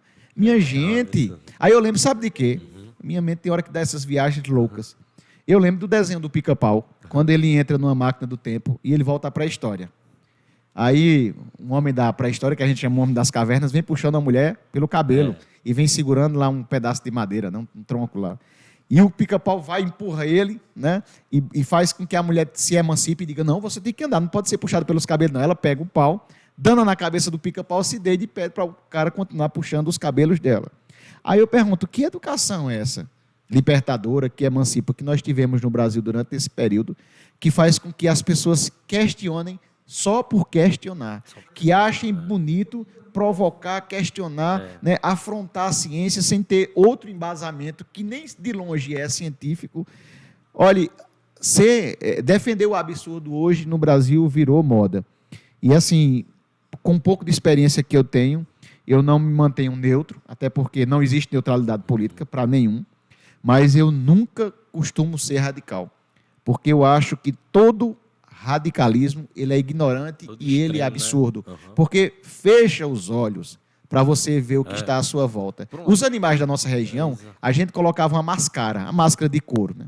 Quando era no, no cavalo, botava nas laterais para ele não se espantar, ca- carregando a carroça, para ele só olhar o que estava na frente. Quando era a vaca mascarada, botava na frente, para ela só ver o que estava ao lado. Tirem essas máscaras. Começa a fazer igual o camaleão. Veja com um olhar de 360 graus. Olhe as ameaças que vêm de cima, mas também olhe as oportunidades que estão à sua frente. Show de bola. E complementando esse, esse conselho que você traz aqui para todos, Kiel, e você fazendo isso, né, tirando é, essas vendas, né, você é, vai continuar com, com a sua ideia, você vai fortalecer a sua ideia até, mas você vai saber compreender também outras realidades, entendeu? E vai até saber lidar, entendeu? Até quando você ouvir alguma coisa que você discorda, você vai, ah, fulano tá errado, mas fulano tem a, a opinião dele, né? Então, cara, eu- o que é que eu posso fazer, né? É verdade. É assim que a gente. Que eu- hoje eu tento levar dessa forma, mas eu já tive um momento desse jeito que eu tava cego, entendeu? E consumindo muito esse conteúdo, e só conteúdo de política e da situação atual e não sei o quê. Ou seja, eu vi um momento que aquilo estava me fazendo mal, entendeu? E quem tiver, com certeza tem muita gente que está nessa mesma situação. É, é. Cara, dê uma refletida aí que não é legal, não é legal, entendeu? É uma e- pandemia e- silenciosa. E a gente tá perto da. Né, é bom agora mesmo, você já. Pra quando chegar naquele período mais acirrado, você tá bem tranquilo e não É. passar estresse nenhum, não brigar com ninguém que você gosta, com ninguém da sua família. Até não. porque Cultivar governante se muda com boas. voto, não é só com zoada, Aham, não. Show de bola. vamos, vamos encerrar aqui, que ó, é, eu só quero te fazer três perguntas é, é, básicas sobre as três carreiras né, que você seguiu Sim. na sua vida. O, a música, assim, qual foi assim o momento para você que foi mais é, é, gratificante que a música te proporcionou na sua vida inteira? Eu acho que você já falou, mas eu vou perguntar novamente. Na é, carreira de professor e na carreira de político. Nessas três carreiras, qual foi em cada um o momento assim que para você foi mais gratificante, que você assim valeu a pena? né? Você Pergunta falou. difícil, porque são vários momentos, né? mas eu Aham. posso aqui destacar bem rápido. Ver o meu filho tocando, e ver o meu filho tocando com meu pai, ver o encontro de gerações, ver uma música que eu compus tocando na rádio, e as pessoas ligando e parabenizando, porque é o nascimento de um filho, de uma filha, né? A música no gênero. E são momentos que marcaram. Ver os meus alunos subindo no palco pela primeira vez para fazer o seu show né? de colocar em prática o que eu ensinei, de tocar com acordeão que nós ajudamos a ir lá comprar. São momentos que são marcados na, na, minha, na minha vida. Como professor, momentos que marcaram a minha vida. Levar a bandeira de Camalau para o exterior. Isso marcou.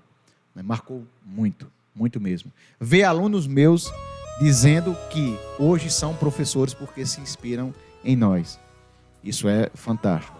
E ver pessoas que já tinham abandonado os estudos, que estavam trabalhando na agricultura e que voltaram a estudar por conta da- dessa sensibilização, desse tipo de incentivo que nós fizemos. Na política, o momento mais forte, mais intenso que eu vivi foi o dia da minha posse. Né? Ver a quantidade de pessoas que estavam nas ruas, né? um, um- um sentimento muito forte, né? E eu sabia que aquele momento, o que eu dissesse, o que eu fizesse, ia pesar para o momento, ia pesar para a posteridade.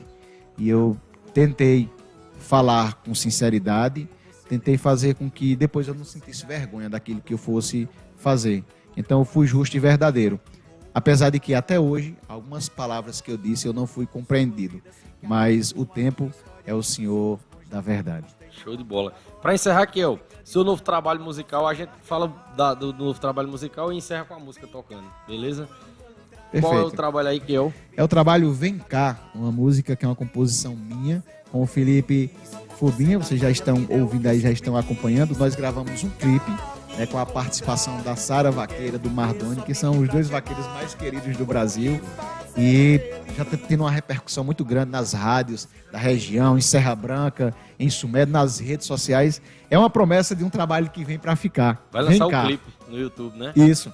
Show. Então, pessoal, Não, filmamos, mas vamos lançar nas redes sociais. Então, Kiel, muito obrigado pela sua presença, cara. Muito obrigado mesmo pela disponibilidade. Que papo show que a gente teve aqui, entendeu? Pessoal, a gente teve um probleminha na, na live primeira, mas o- esse link vai ficar para você mandar para seus amigos, para as pessoas que infelizmente não conseguiram ver na íntegra. Pode ver agora que vai ficar disponível lá no YouTube, como você disse, para posterioridade. Muito obrigado. Fiquem agora no nosso encerramento com a música, né? E amanhã tem mais podcast nordestino às 3 horas da tarde com a Tenente Rebeca. Muito obrigado pela presença, Kiel, se quiser deixar mais Eu alguma- que agradeço. Alguns autores dizem que as redes sociais servem para aproximar as pessoas que estão distantes e afastar as pessoas que estão próximas. Nesse caso, não. A internet é aqui, mesmo falhando, mas ela aproximou quem está próximo também. Com e muito bom te conhecer e compartilhar um pouco desse conhecimento, dessas experiências. Forte Valeu, abraço, que Deus abençoe a todos vocês. Show, letrinha subindo e a música. Bota pra. Amor e vaquejada é o que eu sempre quis. Não perde tempo e vem pra cá. Bom! Isso aqui é o do acordeon.